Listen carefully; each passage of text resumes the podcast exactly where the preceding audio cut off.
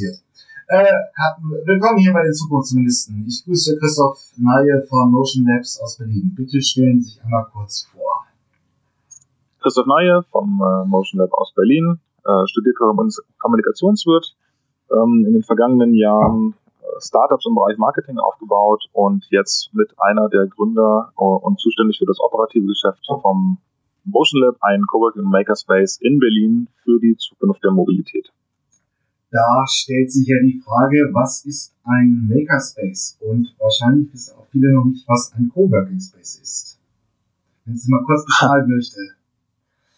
Ähm, ich, ich beschreibe es mal gerne so. Also es gibt ja verschiedene Arten der Zusammenarbeit. Wir alle kennen es, in einem Team zusammenzuarbeiten und ein Coworking Space ist im Grunde genommen nicht groß anders, außer dass die anderen Leute, mit denen man zusammen in einem Raum ist, einen Raum teilt, nicht zwangsläufig zum selben Team gehören oder man überhaupt miteinander bekannt ist. Das heißt, ein Ort, an dem viele verschiedene Personen mit vielen unterschiedlichen Intentionen zusammenkommen und ähm, vielleicht eine gemeinsame Überschrift haben, eine gemeinsame Thematik, aber ähm, eben kein isoliertes Büro für nur eine Firma. Das ist ein Coworking Space und ein Makerspace ist genau das gleiche, nur dass es eben weniger um den klassischen Working-Aspekt geht, äh, im Sinne von, ich sitze an einem Computer oder ich sitze an einem Laptop, den ich mir mitgebracht habe und arbeite an meinem möglicherweise digitalen Produkt oder meiner digitalen Arbeit, sondern ich arbeite an etwas Handfestem. Also ich, ich kreiere, erschaffe richtig einen physischen Prototypen, ein physisches Objekt, also ein Makerspace, in dem Dinge letztendlich in Handarbeit oder mit, mit primärer Zuhilfenahme von Handarbeit gefertigt werden. Mhm. Dazu muss ich sagen, ich bin selber natürlich in einem Coworking Space, also wir kommen beide so ein bisschen aus dieser Ecke. Ähm, und es ist so ein bisschen diese Trennung, dass eben die äh, Coworking Spaces sich überwiegend auf Online ausgerichtet haben und jetzt kommt eben diese Makerspace äh, Idee rüber, wo man eben auch mit Maschinen wirklich physische Prototypen erstellen kann. Ist ja auch eine gewisse Bewegung. Wir haben jetzt in Deutschland schon glaube 60 oder 70. Die nennen sich allerdings auch anders. Ein Fab Lab äh, gibt es, wie nennen sich das noch, Creator Space und so weiter. Ähm, aber es ist im Prinzip ja immer ne, ne, beim Makerspace auch eine gewisse Anzahl, also sind die gleichen Maschinen da. Hm, es kommt ganz drauf an. Es gibt auch Makerspaces, die kommen tendenziell ohne die meisten klassischen Maschinen aus. Ich würde sagen, der Hauptunterschied ist, wenn wir uns klassische Coworking Spaces angucken, ja. dann sind das sehr moderne, sehr schön eingerichtete Räumlichkeiten, die so ein bisschen aussehen wie ein großer Möbelhaus-Ausstellungsraum, wo es Arbeitsplätze gibt für alle die, die ihren Laptop mitbringen. Und ab dem Zeitpunkt, wo die, wo die Kreation nicht nur an der Tastatur erfolgt, sondern so wie Stift und Papier zur Hand genommen werden und mehr entsteht als nur Text, ähm, ab dem Zeitpunkt würde ich schon sagen, fangen wir an, ähm, die Geburtsstunde eines, eines Minimum Makerspaces zu sehen. Ähm, so, es muss gar nicht mal sein, dass jemand jetzt in 3D etwas druckt oder lasert oder auch nur äh, an Platinen schraubt, sondern das kann ganz, ganz plastisch, ähm, wie im Hausgebrauch, äh, hinsichtlich mit Schere und Papier und Klebstoff und dann wird was gemacht und ab dem Zeitpunkt sind wir kein Coworking Space mehr, sondern, sondern fangen schon an, ein Makerspace zu sein. Also es ist wesentlich ähm, klassischer, wesentlich ähm, unkomplizierter, als man sich das vielleicht vorstellt, was so ein Makerspace betrifft. Ähm, ja, gut, das stimmt schon. Aber äh, welche Maschinen haben Sie denn im, im, im Motion Labs? Ja, wir haben im Motion Lab selber eine Mischung aus allem, was man derzeit braucht oder was wir denken, was sinnvoll ist, um physische Prototypen im Bereich der Mobilität herzustellen. Das heißt, wir haben verschiedene Arten von Lasern zum Gravieren und Schneiden ja. von Material. Wir haben CNC-Fräsen, die ähm, Holz und Metall gravieren und schneiden können, wobei das natürlich nicht so genau ist, was die Gravur angeht wie Laser. Und wir haben 3D-Drucker bis zu demnächst zwei Kubikmeter, in dem wir ähm, Objekte aus Plastik oder aus einem Plastikverbundstoff drucken können entweder als Vorlage für spätere äh, Druckerzeugnisse oder Konstruktionserzeugnisse oder eben als handfesten Prototyp, um damit direkt ähm, ja, Prototypen zu bauen. Okay. Ähm, ist ja im Prinzip so, also ich kenne es aus äh, Lübeck und auch aus Hamburg. Es ist immer so der Dreiklang aus Lasercutter, äh, CNC-Fräse und den einfachen Verfahren im 3D-Druck, mhm. äh, die ähm, verfügbar sind. Und damit kann man eben ja, in die physische Welt eintauchen. Sagen wir es mal so. Ja, es ist eigentlich ein ganz schöner Begriff. Es geht ja nicht immer nur um ähm, komplexe Modellierung. Es ist auch eigentlich so, dass, äh, naja, ähm, CAD müsste man schon können für ähm, zum gewissen Maße, um ein Makerspace zu nutzen. Ja, also kommt auch wieder drauf an. Also mit einem Laser zu arbeiten, der ja in nur äh, zwei Dimensionen, ja. äh, besser gesagt nur flach im Raum Objekte schneidet, äh, dafür reichen eigentlich die, die Grundkenntnisse in einem Bildbearbeitungsprogramm und das muss nicht mehr Photoshop sein. Beim 3D-Druck, ähm, wir haben eine Reihe von ähm, Softwareprogrammen kennengelernt, die auf die Zielgruppe von, jetzt nicht falsch sagen, von, von sechs bis neunjährige ausgerichtet ist, die einfach ähm, ganz klassisch Microsoft Paint Style ein Objekt zeichnen und bestimmte Teile dieses, dieses Objektes, was sie zweidimensional gezeichnet haben, dann äh, ähm, mit Volumen versehen können und dann ist eine 3D-Datei fertig, um die, die Zeichnung plastisch werden zu lassen. Also das kann sehr, sehr schnell gehen. Komplexe Cut-Kenntnisse würde ich nicht pauschal voraussetzen. Es kommt immer darauf an, was man machen will, aber man kann sehr, sehr simpel einsteigen in die ersten Schritte bei der Prototypenerstellung. Ja, das ist, das ist auch meine Wahrnehmung. Es ist im Prinzip ähm, schon Call-Down-Kenntnisse sind schon relativ gut. Es geht im Prinzip relativ simpel los. Ähm, es ist aber schon auch richtig, dass überwiegend Ingenieure einfach auch bei Ihnen aufschlagen oder im FabLab, in der FabLab-Szene, die FabLab, die FabLab Makerspace-Szene in Deutschland dominieren, oder?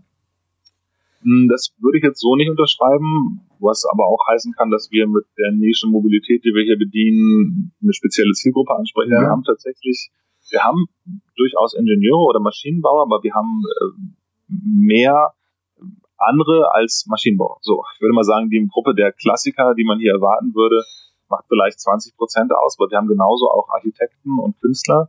Wir haben aber auch viele Leute aus dem Bereich äh, Software, die ähm, einfach den nächsten Schritt wagen wollen und eine Idee mit, mit Leben erwecken möchten. Also das kann genauso sein, dass Personen aus dem Bereich Kommunikation, äh, Marketing, da bin ich ja der klassische Fall, ähm, oder der IT sagen, wir kennen uns in diesem Bereich aus und möchten unsere Kenntnisse erweitern oder wir haben die Idee für ein Produkt und beherrschen einen Teil der Seite, aber nicht den anderen und äh, wollen da eben vorwärts kommen und suchen nach einer Community, die uns dabei unterstützt. Das sind so Sachen, die, ähm, die, die machen auch den Mix aus. Also gerade was jetzt zum Beispiel die, ähm, die, die kulturelle Struktur angeht, wir sind aktuell mit den ungefähr 160 Mitgliedern, die wir hier haben, über 50 Prozent nicht deutschsprachig, also nicht nativ deutschsprachig. Und das ähm, ist für uns schon ein ganz gutes Zeichen, dass wir in dem Bereich einfach sehr, sehr gut gemischt sind, was äh, die Absichten für die Prototypenfertigung angeht. Ähm, stimmt richtig. Äh, wie wollen wir mal anfangen? Aber es ist ja im Prinzip auch eine sehr internationale Szene, die, die nicht die nicht in Deutschland kommen. Äh, Im Prinzip hat die, das, die FabLab-Bewegung, wenn man sie denn so bezeichnen will, ihren Anfang genommen 2002 im, im MIT. 2009 kam sie zum ersten Mal nach Deutschland mit, mit einem FabLab an der RWT Aachen. Und heute, 2018, haben wir, glaube ich, 60 in Deutschland und in dem letzten Verzeichnis, das ich gesehen habe, waren ca. 3000 FabLabs. Jetzt kommt eben, ähm, kommt, Sie betrachten sich eher so als Makerspace. Wo ja. sehen Sie da den Unterschied im Prinzip? Naja, hm, die FabLabs, FabLab ist ja eine, ist ja eine Brand. Also ja. FabLab an sich ist eine Marke mittlerweile, die, ähm, deren äh, Teil man sein kann. Wir selber sind auch im FabLab-Verbund. Ähm, ich würde es eher als Oberbegriff oder Markenbegriff für diese Art von, von Makerspace beschreiben, da die FabLabs international eine bestimmte Voraussetzung haben, um sich als solches bezeichnen zu dürfen. Die sind aber relativ gering. Also ähm, jeder Makerspace kann und darf die Ambition haben, auch äh, Teil des Fablet-Verbundes zu werden. Ich sehe jetzt inhaltlich keine, keine signifikanten Unterschiede. Bei uns ist es halt nur so, dass wir, ein, wir haben uns ein Thema ausgesucht mit Mobilität äh, beziehungsweise mit dem, mit dem Komplettfokus auf Hardware, so dass wir sagen, bestimmte Sachen, es gibt Fablabs, die haben halt ähm, Textil, das halt bei uns nicht, äh, oder nicht in der Form. Ähm, das sind so, da sind so Unterschiede, die äh, da legen wir jetzt, da legen wir nicht den Wert drauf, den es vielleicht das klassische Fablet macht mit dem Mix, den die aktuell haben. Okay. Hm.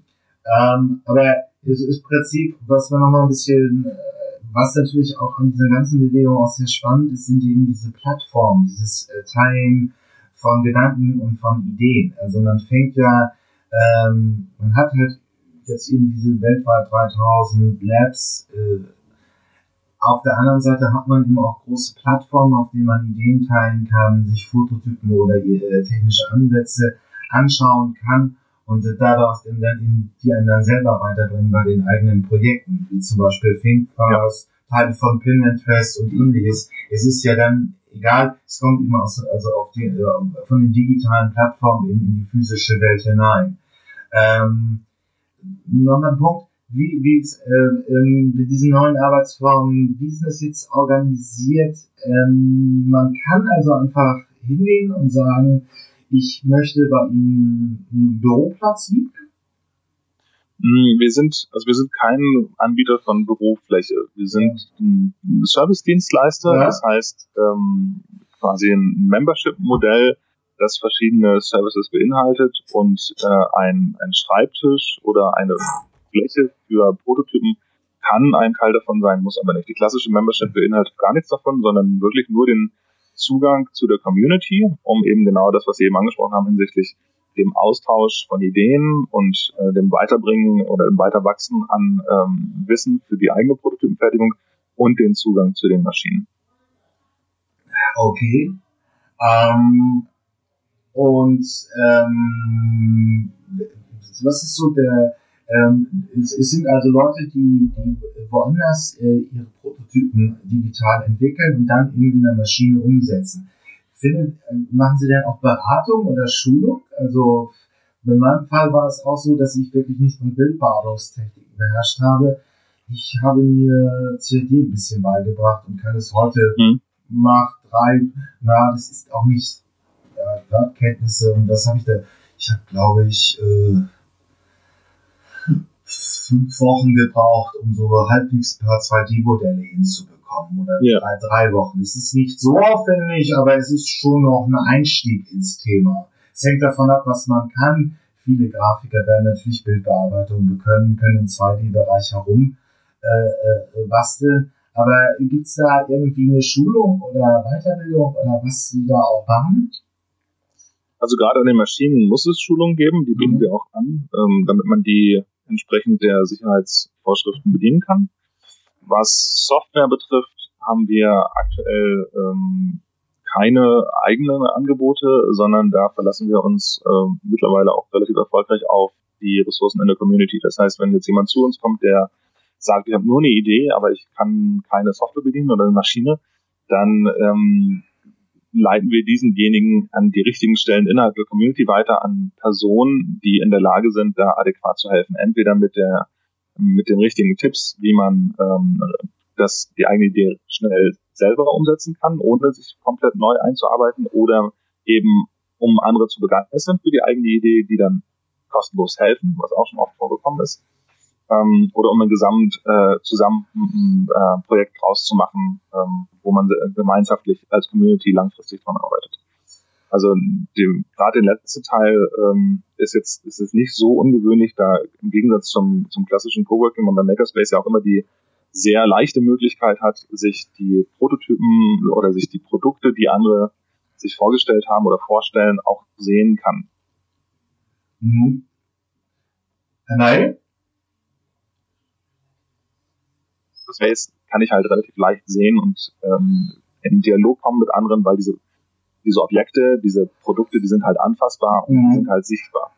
Das ist halt eine andere Art von Kommunikation und Dialog in gemeinschaftliche Gespräche oder gemeinschaftliche Ideen einzusteigen und dann da auch für die eigenen äh, Ideen an anderen oder mit anderen zu wachsen. Es ist ja auch so, wenn man es mal ein bisschen plastischer machen will, man hat ja die Möglichkeit auch erstmal mit sehr einfachen Projekten anzufangen. Äh, Herr Ney? Ja, bin noch da.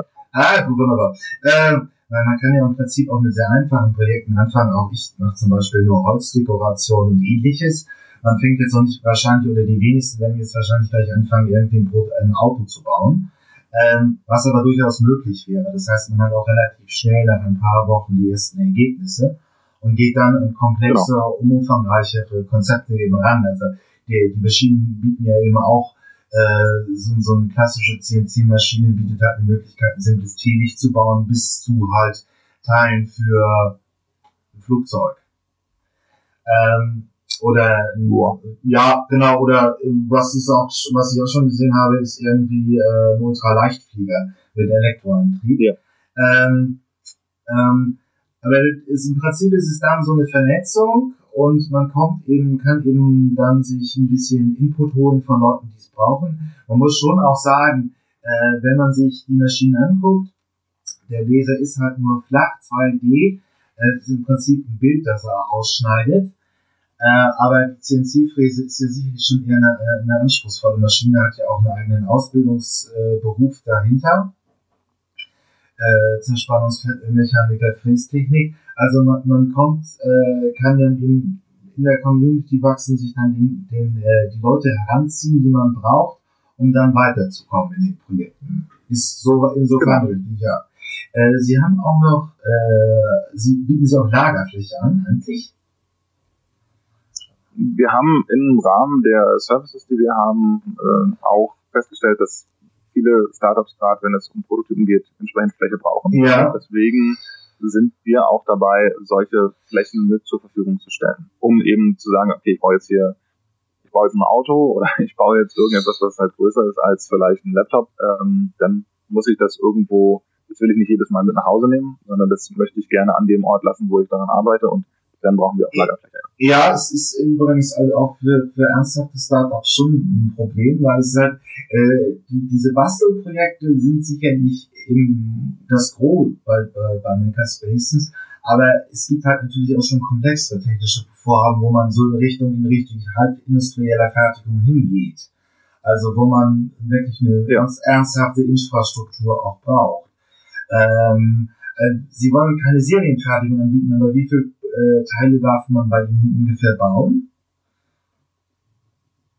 Und verstehe ich das richtig? Um, ähm, eine Serienfertigung, äh, mach mal bitte. Ja, ähm, also es ist im Prinzip, äh, es ist ein Prototyp, aber da muss man ja irgendwo die Fertigung, wenn man, wenn es wirklich dann auch hochgeht, übergeben. Also mhm. das ist die unternehmerische Frage im Prinzip. Also man hat genau die Maschinen ähm, bei uns sind nicht darauf ausgelegt, ähm, Serien zu machen. Also Kleinserien vielleicht, aber auch keine, keine Hunderter. Vielleicht äh, je nach Größe des Prototyps kann man da ein paar Sachen mehr machen als äh, nur einen einzelnen Prototyp. Aber wenn es darum geht, dass man dann tatsächlich in die industrielle Produktion für die Nullserie oder dergleichen gehen ja. möchte, dann nutzen wir unser Netzwerk.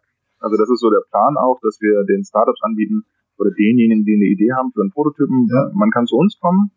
Ähm, man muss nicht wirklich viel mitbringen, auch nicht viel an Vorarbeit. Wir haben eine Community, wir haben Maschinen hier kann man anfangen, den, die erste Idee zu entwickeln, zu Papier zu bringen, zu digitalisieren, dreidimensional umzusetzen und dann den ersten vielleicht skalierten Prototypen zu bauen. Wenn man dann so weit ist, zu sagen, okay, der ist jetzt in einer Phase, wo ich schon sehr, sehr weit bin und damit ähm, vielleicht äh, eine Größenordnung eine Größenordnung erreicht habe, wo ich mir jetzt zutraue, in die, vielleicht auch schon einen Investor habe,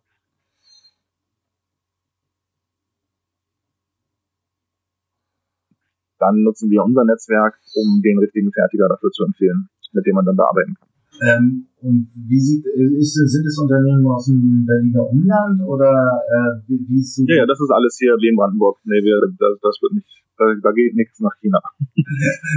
das, ja, das machen ja manche auch. Es ist äh, teilweise auch manchmal ein bisschen einfacher. Ähm, ja, also im Prinzip, äh, also es ist, wenn man den idealtypischen Durchlauf angeht. Ich baue, ah, sagen wir mal, ich will, äh, will ein Gehäuse bauen für einen Service-Roboter. Ich baue bei Ihnen den Prototypen, zwei, drei Durchläufe, äh, da ein bisschen weniger, da ein bisschen mehr, das Design ändern, so bis es passt, Produkttest, es läuft weiter. Und dann sind die Aufträge da und dann geht es an Serien, an denen die, die, die Fertiger eben im Berliner Umland oder eben in Deutschland zu suchen So praktisch. Genau, also für die, je nach, je nach äh, das ist so praktisch der idealtypische Durchlauf für jemanden, der ein unternehmerisches Projekt machen möchte. Genau, also je nach Losgröße ähm, für, die, für die Kleinstserie oder Nullserie ja. dann im Berliner Brandenburger Umland.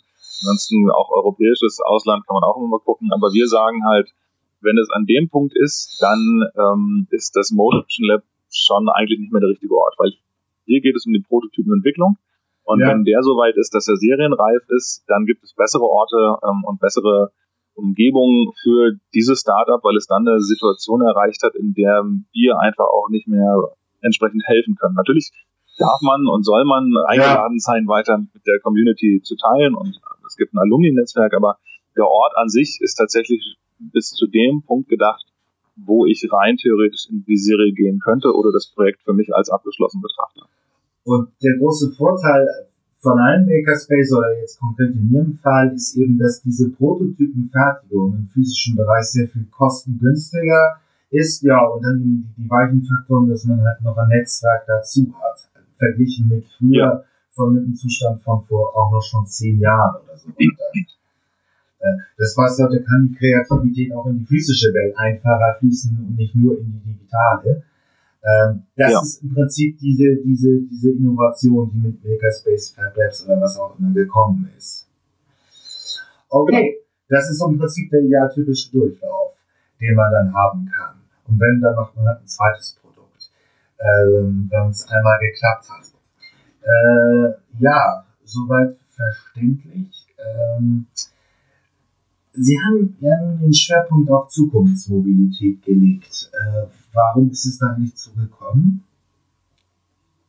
Wir haben ähm, mehrere Entscheidungen treffen müssen, als wir die Idee für diesen Space hatten. Der eine war, die eine Entscheidung war, wie wollen wir außen außen hin wahrgenommen werden. Und in Berlin gibt es relativ viele Coworking Makerspaces und wir waren der Überzeugung, dass wir, um erfolgreich sein zu müssen, ein Thema besetzen müssen. Ja. Äh, ein Thema, was möglicherweise auch aktuell genug ist.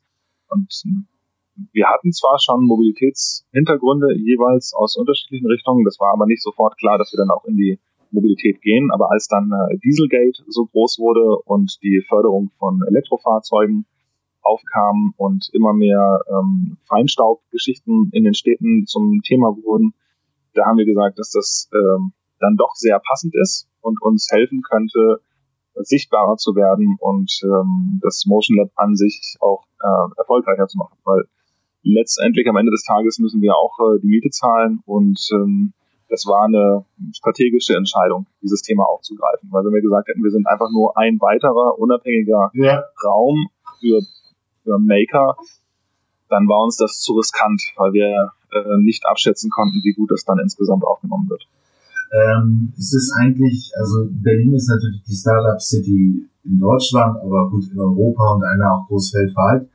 Wir kennen ja alle irgendwie Zalando, ähm, Fedora und wie sie alle heißen, die großen Online-Startups. Aber kam auch aus der Community der Impuls, es zu machen und, und äh, das Angebot so zu, zu ausgestalten? Ähm, ob, ob von denen das Angebot kam. Ja, oder, nee, ja, oder der Wunsch oder die, die, der, der Impuls. Ähm, naja, wir hatten, auch da gab es wieder mehrere Überlegungen. Ähm, wir wollten eigentlich von vornherein und haben es auch geschafft, äh, äh, ohne einen großen Investor das Ganze zu starten, weil wir selber der Überzeugung waren, wir verschrecken eine ganze Reihe von Leuten, wenn hier irgendwo ein großer Name draufsteht, der mit bestimmten Werten oder eben nicht vorhandenen Werten assoziiert wird. Ähm, und auch wenn es große Player gibt, wir hatten jetzt gerade das Beispiel mit äh, Google, äh, die aus äh, Kreuzberg raus ähm, gemobbt wurden. Ähm, es gibt da eine ganze Reihe von Widerständen und ähm, die gab es auch bei uns intern, wo wir gesagt haben, nee, wir, wir möchten niemanden der letztendlich nur ein Interesse daran hat, groß seine, seinen Markennamen auf uns draufzuschreiben und sich damit zu brüsten, sondern wir wollen da unabhängig bleiben und ein Raum sein, an dem keiner Angst haben muss, dass seine äh, Intellectual Property irgendwie in Gefahr ist. Okay. Ähm, ja, nicht so interessant, aber es gibt ja diese Digital Hubs im Prinzip in Berlin auch sehr stark. Also äh, das, wo äh, große Konzerne im Prinzip, ja. genau, äh, wo, ähm, wo große Konzerne ähm, äh, ja, Workspace anbieten, wo im Prinzip Ideen ausgeprüft werden und dann später Zielsetzung, das soll dann irgendwie bei DAX-Konzern XYZ verwendet werden. Und sie haben sich im Prinzip für ein Gegenkonzept mhm. entschieden, so frei und praktisch, dann kann jeder das machen, was er will und es hängt nur eben an den Membern.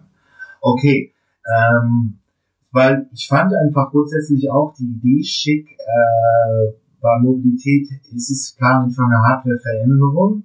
Deswegen ist ein Makerspace eigentlich relativ äh, notwendig, weil man hier eben nicht irgendwie nur eine neue App programmiert, sondern eben ein Fahrzeug verändert oder einen Service-Roboter oder was auch immer. Das heißt also, man braucht hier in diesem mhm. Feld auch sehr stark Maschinen, mehr als, als, als in der klassischen Online-Welt. Ähm, und deswegen ist es ein relativ, ja, ist es ein interessantes Angebot. Ja, aber ähm, bei diesem Schwerpunkt, wer hat sich denn da jetzt eingefunden, so als, als äh, äh Nutzer ihres Makerspaces? Also aktuell sind es 21 Startups ähm, ja. und um die 100 äh, individuelle Member, die nicht äh, als Team hier auftreten, die ähm, aus ganz verschiedenen Bereichen kommen, aber tatsächlich auch alle äh, erfolgreicherweise aus dem Bereich Mobilität. Das kann aber hingehen zu ähm, oder anfangen mit einem äh, Startup, die noch offiziell Startup sind, wenn gleich auch schon weiter in ihrer Finanzierung, die an einem selbstfahrenden, an einer Plattform für selbstfahrende Autos bauen. Das ist so quasi die, die Königsklasse. Ähm, bis zu ja. kleineren und Kleinstprojekten von jemandem, der einen elektrischen Rollstuhl umbaut zu einem Servicefahrzeug, das später autonom ähm, die Regale in Supermärkten einräumt. Das also und dazwischen gibt's alles. Wir haben relativ viele Startups, die im Bereich Last Mile Delivery unterwegs sind, also die Lastenräder bauen mit unterschiedlichen Antrieben, die es vorher so noch nicht gab, mit unterschiedlichen Aufbaukonzepten. Ähm, wir haben genauso Startups, die im Bereich äh, Exoskelett unterwegs sind. Auch das ist Mobilität, auch das ähm, im Bereich der Unterstützung. Wie kann man vielleicht auch ähm, Augmented Reality oder Virtual Reality unterstützen durch ähm, solche Roboteranzüge, die äh, mir helfen, das Erlebnis erfahrbarer zu machen. Genau, also das sind so, aus, aus diesem Bereich kommen irgendwie alle Startups, äh, die jetzt derzeit hier sind. Wobei im Maker-Bereich bei den, bei den einzelnen Makern haben wir erstaunlich viele auch, die mit Drohnen zu tun haben. Also jetzt gar nicht mal klassisch äh, industriell Drohnenbelieferung oder sowas, sondern wie kann ich Drohnen selber drucken, was ja auch mittlerweile geht, also große Teile dessen, wie kann ich die modifizieren, wie kann ich äh, Chips programmieren, aber auch wie kann ich ähm, die künstliche Intelligenz dahinter, auch da gibt es viele Open Source Programme, äh, wie kann ich warte, dass wir, dadurch, dass wir in einer Industriehalle sitzen, relativ viel Platz haben und ganzjährig an all diesen Dingen testen können. Uh, da war jetzt relativ viel drin. Also äh, Sie haben eine Halle, wo man auch im Prinzip viel testen kann.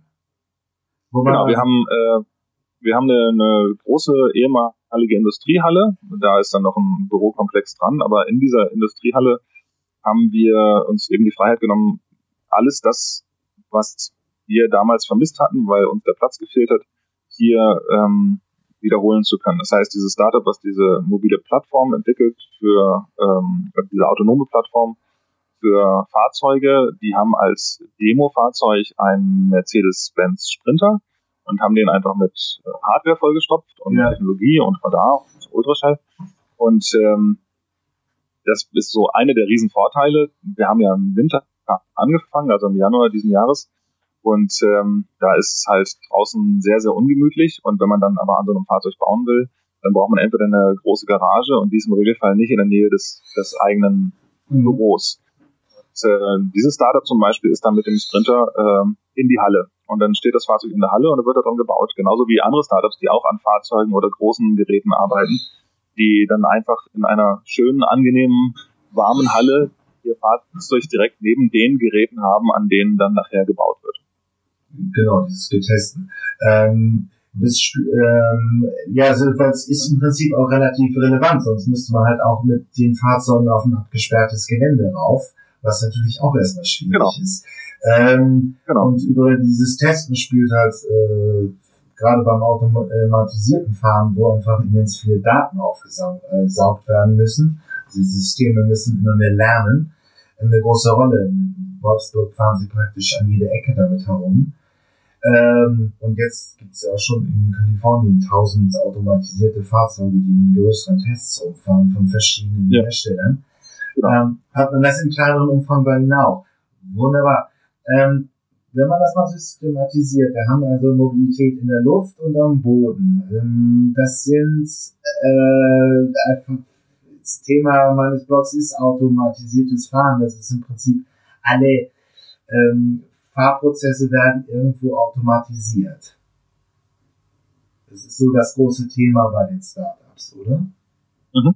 Genau. Also das ist, ist auf jeden Fall ein Punkt, der hier viele umtreibt. Ja. Und dann sucht man sich halt eben unterschiedliche Anwendungsfelder aus. Automatisierte Care-Roboter, was hatten Sie gesagt, eine Maschine, die äh, ähm, Regale in Supermärkten automatisiert einräumt? Genau. Also, das ist so eine der Ideen, die hier rumfährt.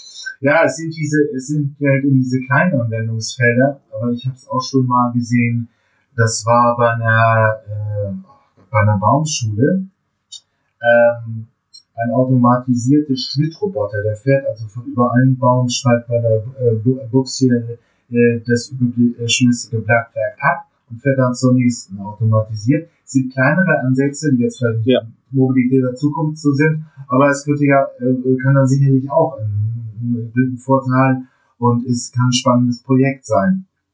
Was sind denn so die Take? Ja, was möchten Sie sagen? Wir haben hier Zeit. Nee, nee, alles gut. Äh, was sind denn so die komplexesten Vorhaben bei dem in der Mobilität? Bei Ihnen? So die, die wirklich. Also die um, ähm, das, das würde ich schon sagen, mit dem, mit dem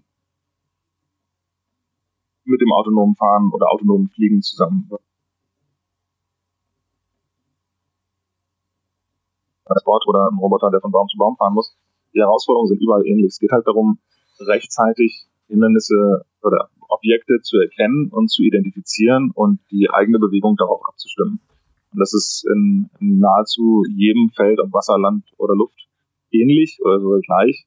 Ähm, diese Informationsflut an Daten zu meistern und richtig einzuordnen und dann halt entsprechend von, von der menschlichen Seite aus so zu automatisieren, zu kanalisieren, dass möglichst wenig Fehler am Schluss entstehen. Also da, da, da tun die sich alle nicht viel. Weil ich auch sagen muss, es ist eben, was ich eben schon erwähnte, durch Open Source relativ leicht geworden, ähm, da den Zugang zu bekommen. Wir haben eine der äh, Drohnen, die wir haben, die ähm, auch autonom teilweise durch die Halle fliegt ähm, und ähm, über mehrere Kameras verfügt, ist jetzt ähm, durch die Software, die dahinter liegt und die ähm, Identifikation der, der, der, der künstlichen Intelligenz in der Lage, verschiedene Objekte in diese Halle voneinander zu unterscheiden. Das heißt, wenn wir auf der Suche sind nach einer Säge oder nach einem Akkuschrauber ähm, und wir wissen nicht genau, wo die sind, dann hat sich die Drohne möglicherweise den Ort gemerkt oder kann nochmal losfliegen und schauen, wo sie dieses Objekt findet und uns dann eine Rückmeldung geben. Und das ist, das ist kein Hexenwerk mehr. Also das war vielleicht vor fünf Jahren oder vielleicht auch vor zehn Jahren, nee, vor zehn Jahren nicht, aber fünf Jahren wird bestimmt noch eine ganz, ganz andere Liga. Mittlerweile geht das. und es ist auch nicht mehr so, dass man dafür ein MIT-Studium braucht. Ähm, so im Prinzip geht es jetzt um das Querschnittsthema künstliche Intelligenz. Also das Daten. Jo, hier ist das Ende erreicht diese Episode aus der Podcast-Reihe Die Zukunftsversion. Hier endet der freie Teil. Weiter geht's auf meinen Webseiten ähm, elektroauto.org slash Zukunftsmobilisten oder ähm, automatisiertes Auto.de slash Zukunftsmobilisten. Da kann man sich die vollständigen Interviews äh, gegen eine kleine Gebühr anhören. Ich habe auch eine Staffelung drin, also Menschen im AG 1 und 2 Bezug zahlen weniger als auch Studenten und Doktoranden. Schüler sind auch günstiger. Ja, ich freue mich aufs nächste Mal, wenn es wieder hier bei den Zukunftsmobilisten ein neues Interview gibt. Bis dann, tschüss.